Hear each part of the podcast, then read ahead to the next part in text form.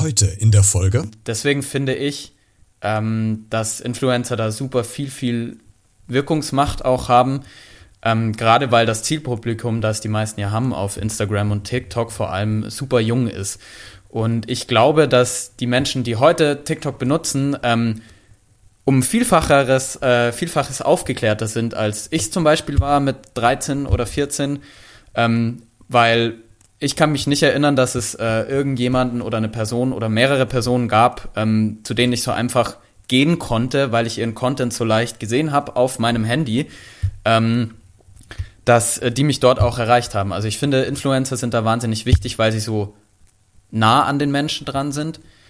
Und weil eben die Zielgruppe so jung ist. Hallo und herzlich willkommen zu dieser neuen Podcast-Folge mit äh, ganz unterschiedlichen Themen, worüber wir heute sprechen werden. Auf der einen Seite quatschen wir kurz über Wrestling, auf der anderen Seite, du hast es gerade schon gehört, über Verantwortung von Influencern zur heutigen Zeit, was man postet und wie man es postet. Und äh, wir bewegen uns aber heute hauptsächlich im Bereich der Medien und sprechen auch äh, gerade die an, die vielleicht auch überlegen, irgendwas mit den Medien mal machen zu wollen. Denn das ist der häufigste Satz, wenn man junge Menschen fragt ähm, und die in den Bereich Medien gehen wollen, ja, warum wollt ihr denn was machen oder was wollt ihr denn machen, fällt häufig der Satz, naja, irgendwas mit Medien. Aber was bedeutet das denn überhaupt? Wie ist der Einstieg? Wie stellt man sich diese Welt vor Ort in den Medien vor? Ist es wirklich Glitzer, rote Teppich, Promi-Partys und so weiter? Oder ist es vielleicht doch eher ein, vielleicht ein bisschen mehr nüchtern zu betrachten? All das besprechen wir heute mit meinem Gast. Er ist sehr äh, erfolgreicher TikToker und YouTuber und ist dementsprechend auch auf Social Media Plattformen aktiv und im Netz unterwegs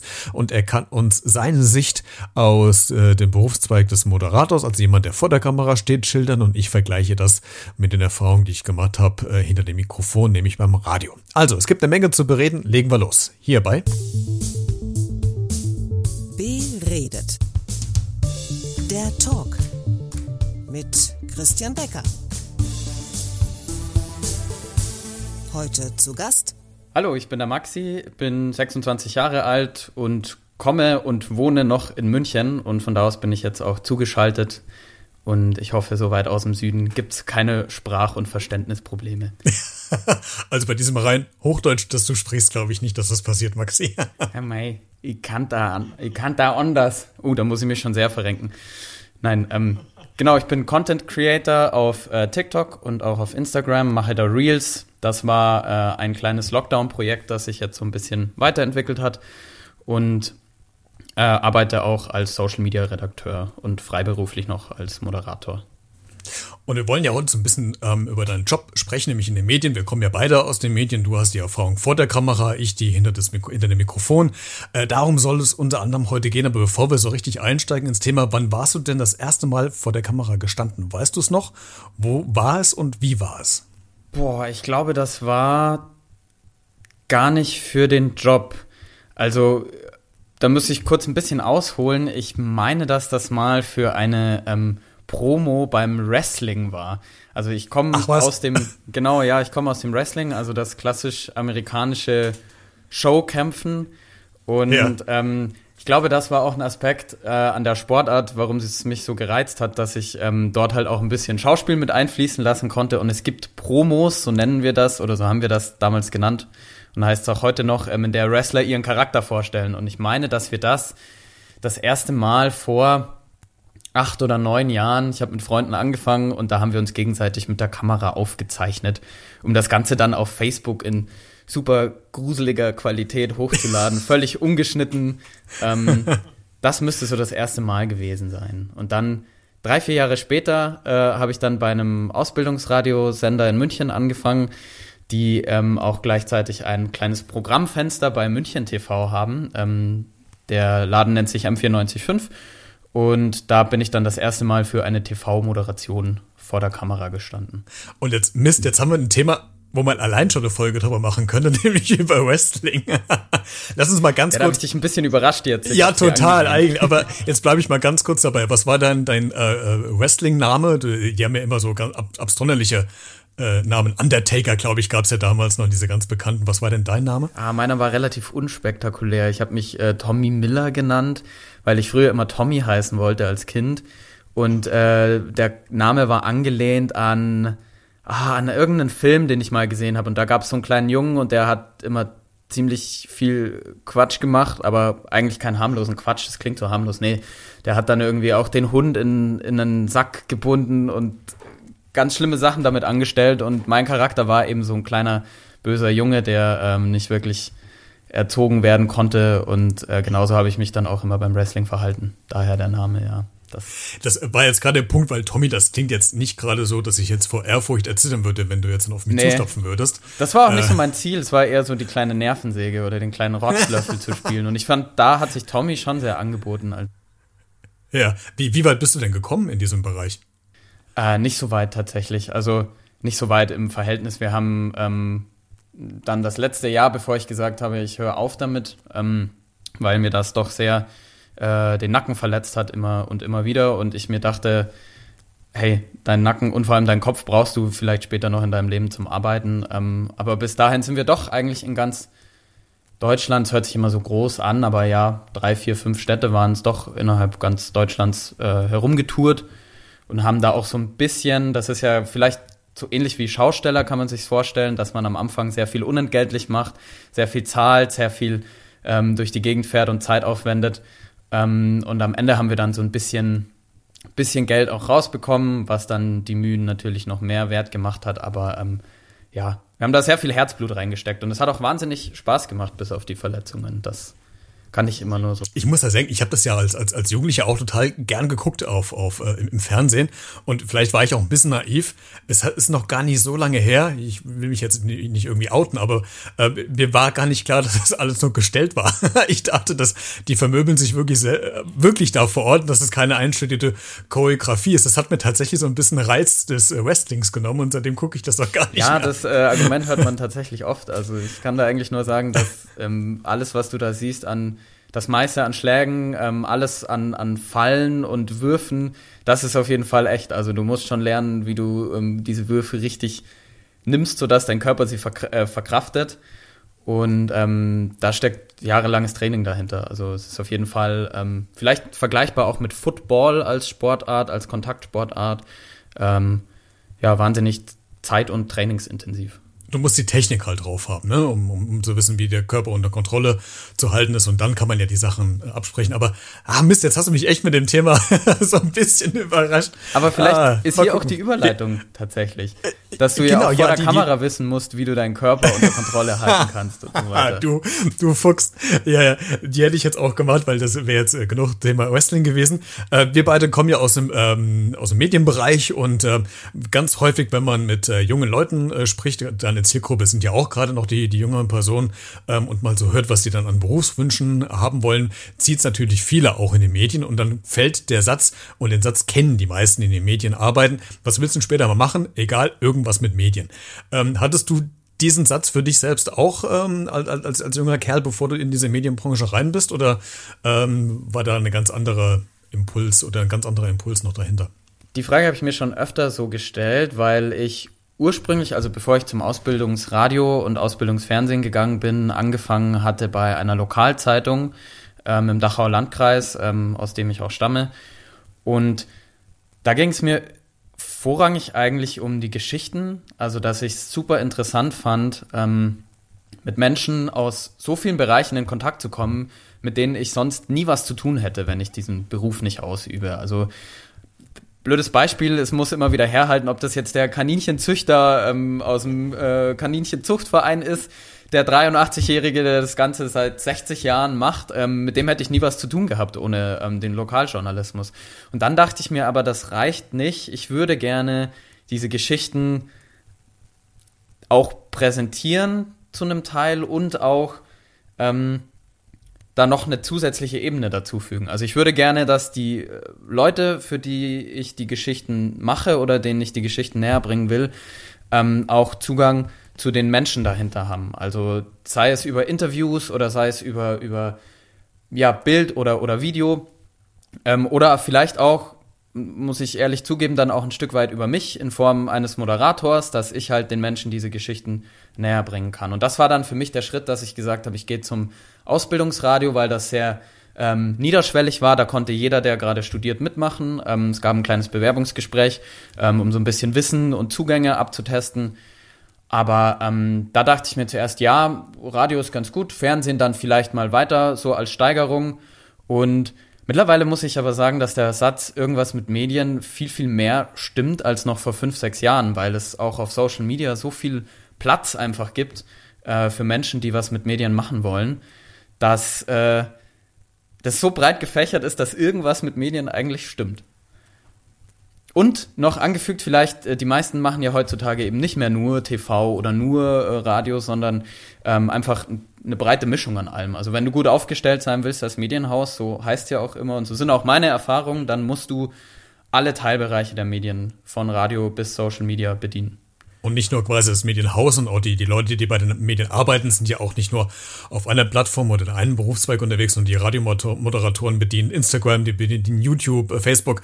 Also du bist halt einfach jetzt mittlerweile vernetzter, als es noch vor ein paar Jahrzehnten der Fall war, als man vielleicht eingestiegen ist. Ähm, hast du deinen Einstieg zu diesen Medien auch gefunden, wie ich, dass du äh, ähm, das erste Mal so selbst so, so Demo-Aufnahmen gemacht hast äh, mit so einem kleinen Rekorder, hast irgendwelche Radiosendungen aufgezeichnet als Kind, mit äh, Musikmix dazu ge geschnitten gemacht, hast du es auch getan? Ja, ich hatte so einen Rekorder, jetzt muss ich mich erinnern. Also ich hatte auf jeden Fall sehr früh einen Zugang zu Radio, weil meine Eltern damals immer ähm, Gong 96.3 in München ge gehört haben, weil sie den ähm, Morning Show Moderator so lustig fanden. Also Morning Man Mike Thiel und der moderiert ja heute noch. Und ähm, das ist so das Kindheits, die Kindheitsradiostimme, das Gesicht kann man ja nicht sagen, aber die Kindheitsradiostimme, die ich so im Kopf hatte. Und ich glaube, seitdem hat sich das dann so ein bisschen eingebrannt auch, dass ich mal gesagt habe, ich würde gerne irgendwas in die Richtung machen. Es war aber bei mir jetzt nie so, muss ich ehrlich zugeben, dass ich immer unbedingt ins Radio wollte. Also ich wollte eigentlich immer mehr vor die Kamera vielleicht. Also da war auch Schauspiel dann immer noch ein bisschen relevant.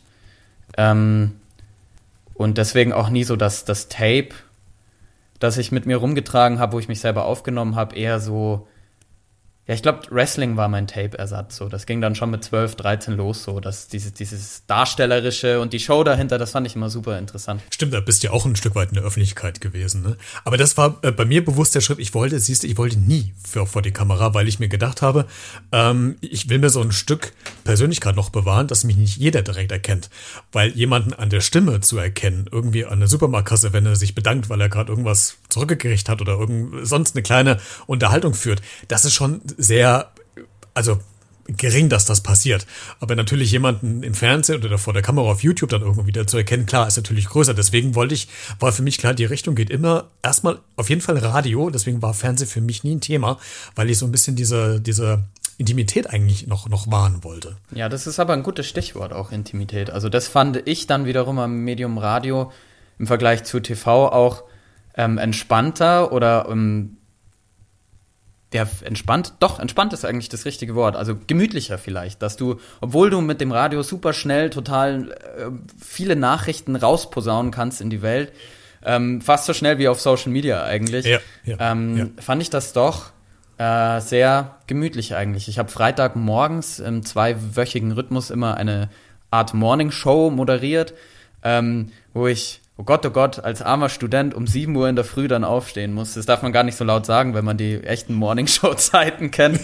ähm, aber obwohl ich kein, also obwohl ich da so früh aufstehen musste und das, das hasse ich tatsächlich immer noch, fand ich das super gemütlich und entspannt, mich da dann ins Studio zu hocken, ähm, da Musik vorzustellen, ähm, auch über so ja, Stadtthemen zu quatschen. Also ich fand, das hatte was. Wenn da mal Hörer oder Hörerinnen reagiert haben und dann direkt gleich nach dem nächsten Song schöne Grüße auszurichten oder den zu spielen, den sie uns gewünscht haben. Wir haben das so klassisch äh, mit relativ viel Freiraum konnten wir das machen. Ähm, doch, es war sehr gemütlich, sehr entspannt. Ich habe das immer geliebt tatsächlich. Also ich hatte auch ähm, drei, vier, ich glaube dreieinhalb Jahre eine Morningshow bei einem Radiosender und ich habe das echt total gemocht, morgens früh aufzustehen.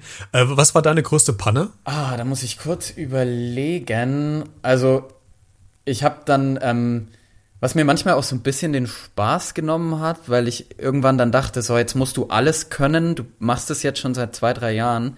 Und dann ähm, habe ich mich immer ziemlich geärgert, wenn ich mich einmal nur versprochen habe nach den Moderationen und bin dann irgendwie auch mit einem gar nicht so guten Gefühl dann immer rausgegangen. Aber ähm, ah, ich glaube, große Pannen gab es viele kleinere tatsächlich. Also mal die falschen Töne ähm, eingespielt, wo man dann irgendwie völliger Panik, während man diesen Ton zwölf Sekunden abgespielt, ähm, den richtigen Ton sucht. Der heißt dann natürlich auch irgendwie nicht so, wie es auf dem Skript stand. Dann, ähm, Und man findet ihn nicht mehr. Ja, genau, obwohl man ihn wirklich zehn Sekunden davor noch hatte, ähm, zieht ihn rein so und dann äh, fehlt der. Ich habe auch mal, ich kann dir kein konkretes Beispiel nennen, aber ich habe auch mal echt einen ziemlich unpassenden Song nach einer Moderation reingespielt. Da war das Thema irgendwie, ich glaube, hochpolitisch und ähm, du kannst ja immer Moderationsbetten, nennen wir das, Musikbetten, dir ähm, reinziehen in dein Radioprogramm und drüber sprechen, damit das Ganze auch mehr Stimmung bekommt. Und dann hatte ich den Song ähm, nicht vorgehört, so nennen wir das ja immer, bevor wir sie abfahren auf unserem Mischpult. Ich mache jetzt hier so diese äh, Hochfahrbewegung des Songs. Ja, genau. genau. Wie richtige DJs. Und dann ist dieser Song total hart, also mit einem krassen Karacho am Anfang reingegangen und es hat natürlich die komplette Moderation davor eigentlich versaut. Ja, das sind so Momente, wo man sich dann gar nicht mehr traut, das im Nachhinein sich nochmal anzuhören, weil man sich so denkt, so, was ist los mit dir? Warum hast du dich da nicht konzentriert? Naja. Aber das sind ja die, das sind ja die, die Szenen und, und äh, Sachen, das wollen die Hörer ja auch mal mitbekommen, weil das zeigt ja nur, dass, dass man ja auch nur ein Mensch ist und auch nur Fehler macht. Und eigentlich, wenn man denkt, oh Gott, was machst du gerade hier für einen Mist? Und dann kommen aber wieder so höhere Reaktionen, die sich dann äh, wirklich belacht haben und die Spaß dran hatten, dann ist es ja auch wieder gar nicht mehr so, so schlimm. Ich habe mal ähm, nach einer ich weiß, ich weiß gar nicht, ich habe eine von, ich glaube von Nickelback war das ein Lied anmoderiert und ähm, wenn die Lieder laufen, dann lässt, lässt man ja, macht man das Mikro normalerweise ja aus und lässt die Musik dann im Studio weiterlaufen. Je nachdem, was es für ein Lied ist, vielleicht auch ein bisschen lauter mit ordentlich Wumms. Und ich hatte ähm, bei Nickelback, ich weiß nicht warum, ich hatte die Kopfhörer noch auf und ich habe gedacht, ich hätte das Mikro ausgemacht und das Lied läuft und ich fange an zu singen und rumzupfeifen und, und singe dieses ganze Lied mit und irgendwann kommt mein CVD, also der, der Chef vom Dienst, an äh, das Studiofenster äh, der Kabine, hält einen Zettel hoch und schreibt, bewerb dich doch, bewirb dich doch mal bei DSDS. Und ich denke, hä? Und dann geht er die, die äh, Tür rein und macht dann diesen hier. Das war für uns ein Zeichen, guck mal, irgendwas stimmt gerade nicht mit der Technik. Und ich sehe, ach du Scheiße, ich habe das, das Mikro angelassen und die Leute haben mich gerade alle singen gehört. Und es gab eine Flut an E-Mails äh, von, von den Hörern, die äh, im Auto das gehört haben. Die, äh, ich, es war höchst peinlich. Und die, ähm, natürlich, was machen die Kollegen? Die schneiden das natürlich mit und es kommt dann in diesen medialen Giftschrank ja, der genau, Redaktion. Giftschrank wollte ich gerade sagen, ja. so haben wir den auch genannt. Aber ah, ähm, herrlich. Schön, dass alle das so mit Humor genommen haben bei dir. Wir hatten da auch immer ein kleines ähm, rotes Lämpchen bei uns, was uns dann signalisiert hat, dass wir, äh, dass wir noch praktisch on air sind, dass das Mikro noch ja, äh, nicht abgeschaltet hatten ist. wir auch. Ja, aber also wie gesagt, irgendwie, das sieht man halt auch nicht immer so, ne? Obwohl man das Zeichen kennt, aber es schreit nicht immer Alarm. Nee, und ich glaube, wenn du gewohnt bist, dass da was leuchtet, dann achtest du auch vielleicht gar nicht mehr drauf, weil das ist eine Lampe wie eine Lampe, ein LED oder sonst irgendwas, die andauernd blinkt. Oh Gott, herrlich. Äh, wenn du mal ähm, so überlegst, wenn, wenn junge Leute auf dich zukommen, und die wollen irgendwas mit, mit Medien machen. Was, was rätst du denen denn? Weil es gibt ja verschiedene Wege. Es gibt ja welche, die äh, studieren das ganz klassisch auf eine äh, Journalistenschule und gehen dann ins äh, Volo, ins Volontariat. Dann gibt es welche, die machen das so wie du, dass sie in kleinen Lokalredaktionen, das ist ja meistens der Werdegang bei Zeitungsredaktionen, anfangen und der erste Artikel über irgendwelche Kaninchenzuchtvereine sch äh, schreiben. Und dann gibt es wahrscheinlich welche so wie mich, die völlig von jetzt auf gleich ins kalte Wasser geschmissen werden, ähm, weil sie sich einfach beworben haben und dann überrascht waren, dass es geklappt hat, ohne dass du vorher eine große Erfahrung gehabt hattest. Was rätst du neuen oder, oder zukünftigen, potenziellen zukünftigen neuen jungen Leuten, die in den Medien was machen wollen? Wie sollen sie rangehen? Also ich finde, das sind eigentlich schon ganz gute Auswahlmöglichkeiten gewesen, die du da skizziert hast. Ähm, es hängt wahrscheinlich auch so davon ab, was für ein Typ Mensch man ist. Also wenn man jetzt jemand ist, äh, so wie du, der äh, das schon von, von Kindesbeinen an irgendwie gerne machen möchte, wollen, hatte, machen, hatte, wollen, du weißt, was ich meine, dann ähm, ist das, glaube ich, auch der richtige Weg, einfach mal sich zu trauen und sich zu bewerben. Ähm, ich meine, Ablehnungen, Schlimmeres kann eigentlich nichts passieren.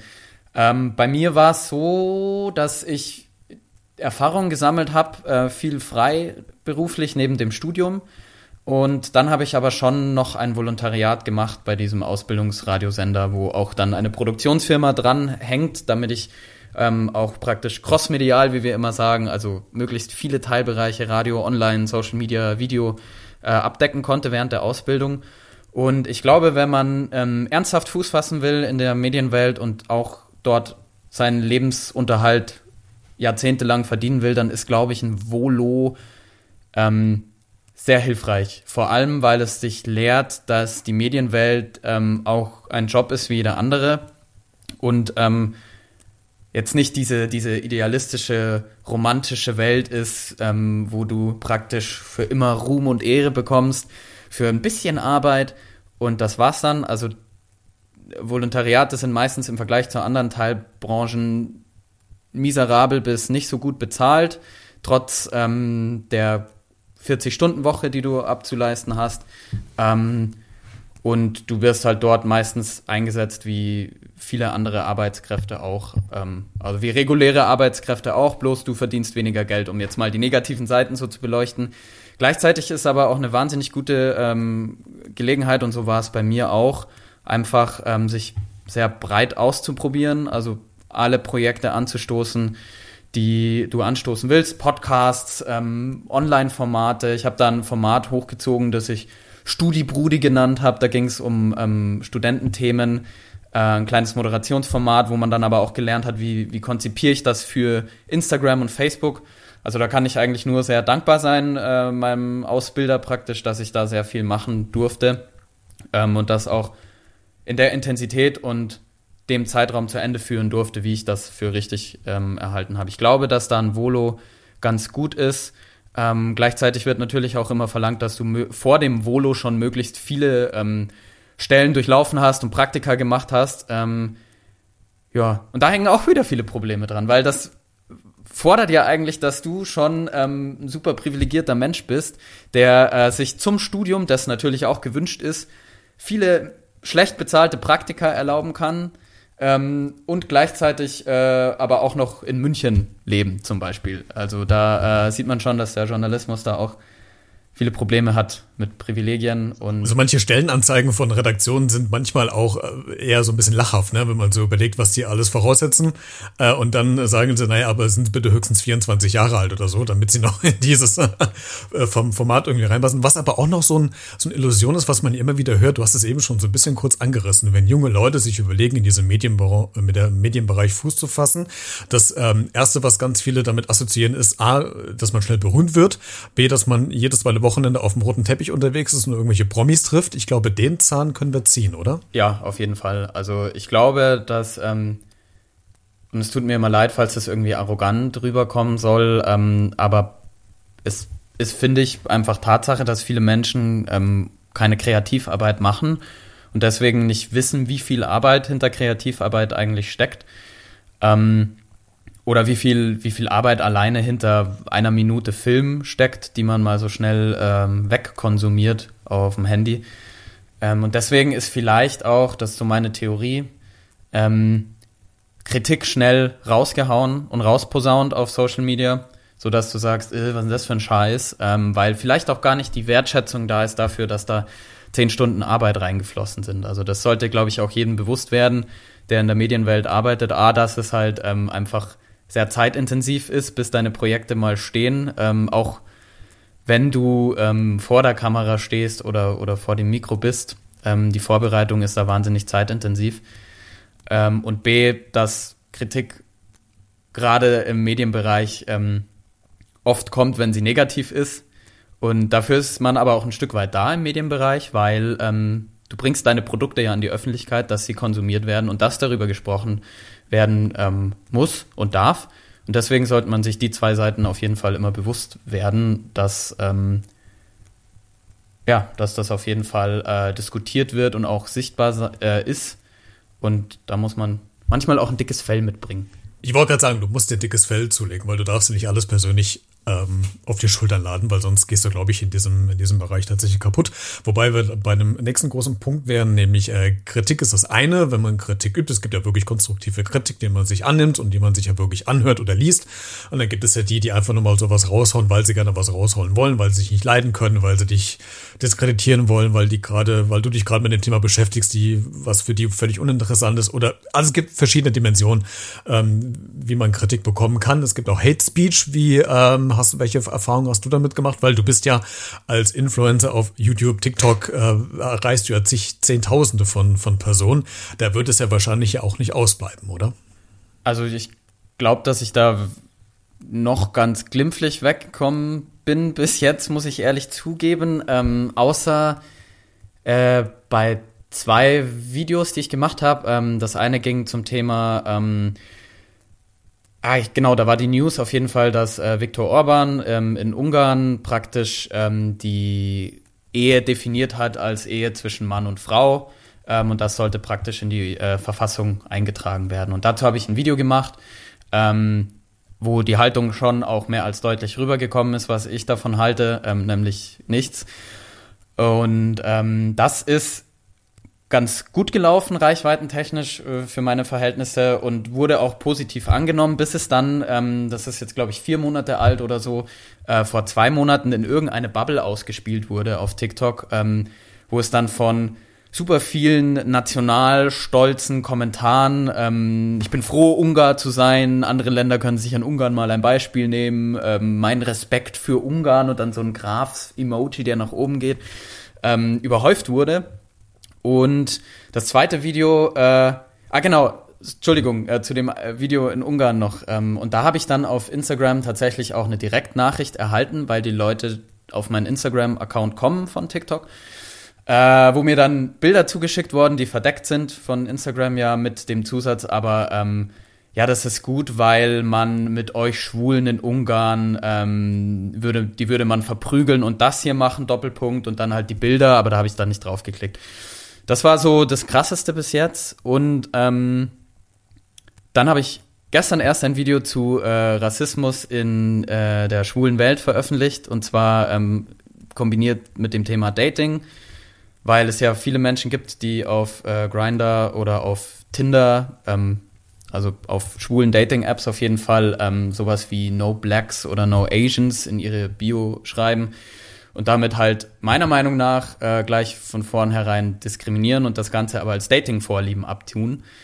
Und das hat auch wahnsinnig viele äh, Kommentare abbekommen in die Richtung, nee, nicht deiner Meinung. Ähm, wo dann auch ein paar dabei waren, wo einfach dann nur, äh, du Trottel, Schwachsinn, sowas Indifferenziertes mit dabei war. Aber ähm, da denke ich mir wieder, ja, ähm, also es schadet nicht der Reichweite meines Videos, das ist schon mal das Positive dran, wenn die Leute kommentieren das gibt mir dann immer so ein, so ein, ähm, ja, so ein, so ein kleines Gewinnermomentchen im Kopf, wenn ich lesen muss, so, ähm, äh, was für ein äh, Schwachsinn du redest, ich lasse mir nicht die Meinung verbieten und so weiter. Ähm, ja, da gehe ich dann schon dann in die Diskussion auch mit den Leuten. Ähm, aber ich habe da keine Lust, irgendwie freundlich zu sein, weil wenn mir jemand so dumm kommt, dann komme ich halt dumm zurück. Das äh, deeskaliert die Lage zwar nicht, aber dafür habe ich irgendwie keinen Nerv, wenn ich dann 300 Kommentare beantworten muss, jetzt bei diesem Video. Ähm, vielleicht muss ich auch freundlicher sein, wenn solche Kommentare kommen und das entschärft die Lage, weiß ich noch nicht. Da bin, muss ich ehrlich gesagt noch vielleicht ein bisschen an der Strategie, wenn man es so nennen kann, arbeiten. Das eben gerade auch ja gesagt, ist, das glaube ich, finde ich auch das Spannende bei, bei Social Media, egal welchen Bereich das betrifft, ob es YouTube, TikTok, Instagram, Twitter, Facebook oder was es da alles gibt, dieses Unkalkulierbare eigentlich, dass man nicht wirklich abschätzen kann. Also geht es mir jedenfalls. Vielleicht kannst du äh, widersprechen und dem zustimmen, wenn ich äh, Podcast-Folgen hochlade, hat man ja so ein Grundgefühl, okay, das ist eine, eine tolle Folge, was es ja meistens ja auch ist. Die wird bestimmt, die, die geht durch die Decke. Und dann äh, stellst du die online und dann wartest du ein paar Tage, bis sie ähm, zum Stream bereit ist. Und dann guckst du rein, denkst, hm, okay, eigentlich hättest du gedacht, dass die doch besser angenommen wird. Und dann hast du Folgen, wo du denkst, boah, nehme ich die überhaupt, weil die vom Thema her nicht passen oder weil die Qualität nicht gut ist oder sonst irgendwas und die gehen durch die Decke. Und du stehst dann da vor dieser Analysesoftware und denkst, ich verstehe es nicht. Also dieses unkalkulierbare, was im Netz gerade angenommen wird und was nicht. Das kann ja auf der einen Seite spannend sein, aber auf der anderen Seite ja schon auch so ein bisschen eine Gefahr darstellen, oder? Ja, ähm, kann ich dir auch auf jeden Fall zustimmen. Also es gibt natürlich Dinge, wo ich mir denke, ähm, das könnte daran liegen, dass ich das Video nicht so und so aufgebaut habe. Ähm, also ich schreibe mir immer Skripte davor und texte mir praktisch das hin, was ich sagen will. Und ähm, gerade bei ähm, TikToks ist ja oft so, dass die ersten drei Sekunden völlig ausschlaggebend sind, ob ich da jetzt drauf bleibe oder nicht. Und wenn der Einstieg nicht so catchy ist, dass es schreit schon fast, dann ähm, hast du oder hat das Video dann verloren. Beim Podcast ist es vielleicht ein bisschen anders. Da ähm, gehe ich ja mit einer anderen Ansp also mit einer anderen Haltung dran. Ähm, da will ich mich ja drauf einlassen auf das Produkt. Äh, bei TikTok nehme ich gefühlt ja alles, was mir in den Feed gespült wird. Ähm, und wenn mein Hirn sagt, oh, das ist interessant, dann bleibe ich kurz dran. Ähm, aber das stimmt schon. Also mittlerweile denke ich mir so, ja, Video könnte funktionieren, Thema ist relevant, Thema ist, ähm, man kann diskutieren über das Thema und dann klappt es überhaupt nicht. Wo ich mir dann auch denke, so ja, äh, anderthalb, zwei Stunden Arbeit für 20 Sekunden Videos sind für die Cuts, ähm, weil es, ja, weil es 5000 Aufrufe hat, so mal als Referenz. Wo ich mir dann aber jetzt auch beim Aussprechen schon gedacht habe, so hey, es sind immer noch 5000 Leute, die das Video irgendwie Absolut, gesehen haben. So, ja. Voll. Klar. Und ja, ähm, und dann machst du dein Feed wieder auf und dann siehst du irgendwie, keine Ahnung, Quatschvideos mit sieben Millionen Views, wo äh, jemand, weiß ich nicht, äh, seiner Katze irgendwie Cartoon-Augen drauf äh, Photoshop mit einem Effekt und dann denkst du dir so, ja, hm, wofür stecke ich meine Zeit eigentlich rein? Aber ja. Aber was ja auch auftreten kann, ist ja die Tatsache, dass wenn du jetzt ein TikTok-Video bei dir oder eine Podcast-Folge bei mir hochlädst und die nicht direkt wirklich so angenommen wird, dass irgendwann, wie du es eben gerade bei dem Video zu Ungarn sagtest, zwei, drei Monate später auf einmal diesen Peak gibt nach oben, weil in der Welt irgendwie gerade was passiert oder weil es gerade irgendwie in der Bubble geteilt wird. Das ist ja auch der, der große Vorteil von solchen Sachen, dass die ja nicht nur temporär irgendwo abrufbar sind, sondern die sind ja einfach, also die sind ja dauer online.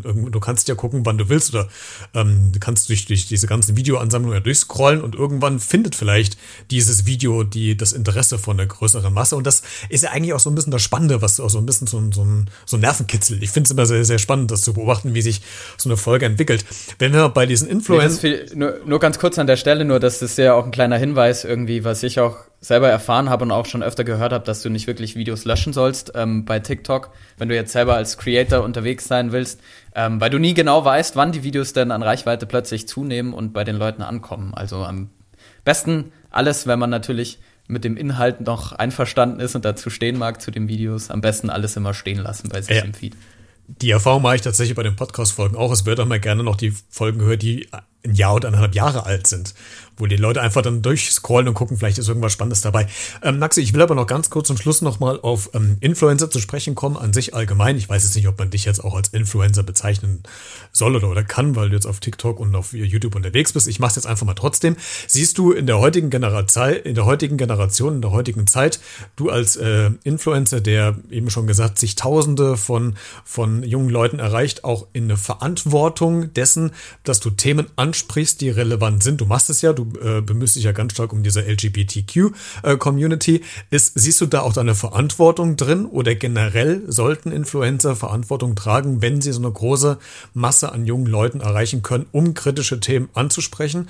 Oder sagst du, nee, das muss eigentlich nicht sein, weil das wird schon genügend durch andere Medien abgedeckt? Mm, ja, also auf jeden Fall ja, würde ich schon mal äh, vorneweg sagen, dass ähm, da eine große Verantwortung bei den Menschen liegt und dass man die der Verantwortung auch gerecht werden muss.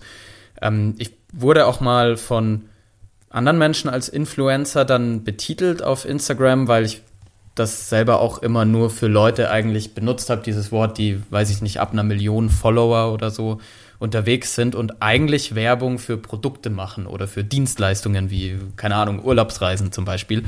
Ähm, diese Person meinte dann zu mir, dass man das natürlich auch als Influenzen bezeichnen darf, weil das ja ähm, gewisserweise auch Influenzen des Denkens und Ideengebens sei. Und deswegen finde ich, ähm, dass Influencer da super viel, viel Wirkungsmacht auch haben. Ähm, gerade weil das Zielpublikum, das die meisten ja haben auf Instagram und TikTok vor allem super jung ist. Und ich glaube, dass die Menschen, die heute TikTok benutzen, ähm, um Vielfacheres, äh, Vielfaches aufgeklärter sind, als ich zum Beispiel war mit 13 oder 14. Ähm, weil ich kann mich nicht erinnern, dass es äh, irgendjemanden oder eine Person oder mehrere Personen gab, ähm, zu denen ich so einfach gehen konnte, weil ich ihren Content so leicht gesehen habe auf meinem Handy, ähm, dass äh, die mich dort auch erreicht haben. Also ich finde, Influencer sind da wahnsinnig wichtig, weil sie so nah an den Menschen dran sind und ähm, weil man auch und weil eben die Zielgruppe so jung ist an der Stelle noch. und die ja schon noch einen gewissen Einfluss auf diese Menschen haben könnten mit dem, was sie transportieren. Und ich glaube, das sollten sich mehr Leute mal bewusst werden, was sie eigentlich posten, ob es eher jetzt wirklich ein Schwachsinnspost ist oder irgendwas inhaltlich wirklich was zu sagen hat, weil äh, wenn man sich mal so durch Instagram guckt, durch die Stories, die meisten Stories, wenn man mal zugibt, sind glaube ich eher die inhaltsloseren Sachen, die, wo man jetzt sagt, okay, was, was bringt mich, was bringt mir das jetzt, warum ich es gesehen habe. Maxi, vielen Dank, dass du heute äh, zu Gast warst und mit mir mal so ein bisschen ähm, in diese Medienwelt eingetaucht bist und äh, mal erzählt hast, wie so dein Werdegang war, dass wir so über diese Verantwortung gesprochen haben, fand ich sehr interessant, sehr spannend und äh, das Wrestling vertiefen wir nochmal irgendwann, das lässt mich gerade nicht los. Vielen Dank, dass du zu Gast warst, viele Grüße nach München und äh, bleib gesund. Ich sage auch nochmal vielen, vielen Dank für die Möglichkeit, hat mich sehr gefreut und ähm, wenn Wrestling wieder stattfinden darf, dann können wir uns ja mal zu Teil 2 treffen vielleicht. Podcast-Folge. Schöne Grüße nach Kassel dann. Wenn du noch ein paar Infos zu meinem heutigen Gast haben willst, dann schau mal in den äh, Show Notes vorbei, also der Podcast-Folgenbeschreibung. Da habe ich dir den Instagram-Account von Maxi nochmal verlinkt und äh, ja, kannst da ein bisschen rumstöbern, wenn du willst. Ansonsten hören wir uns nächste Woche wieder. Bleib neugierig und bleib gesund.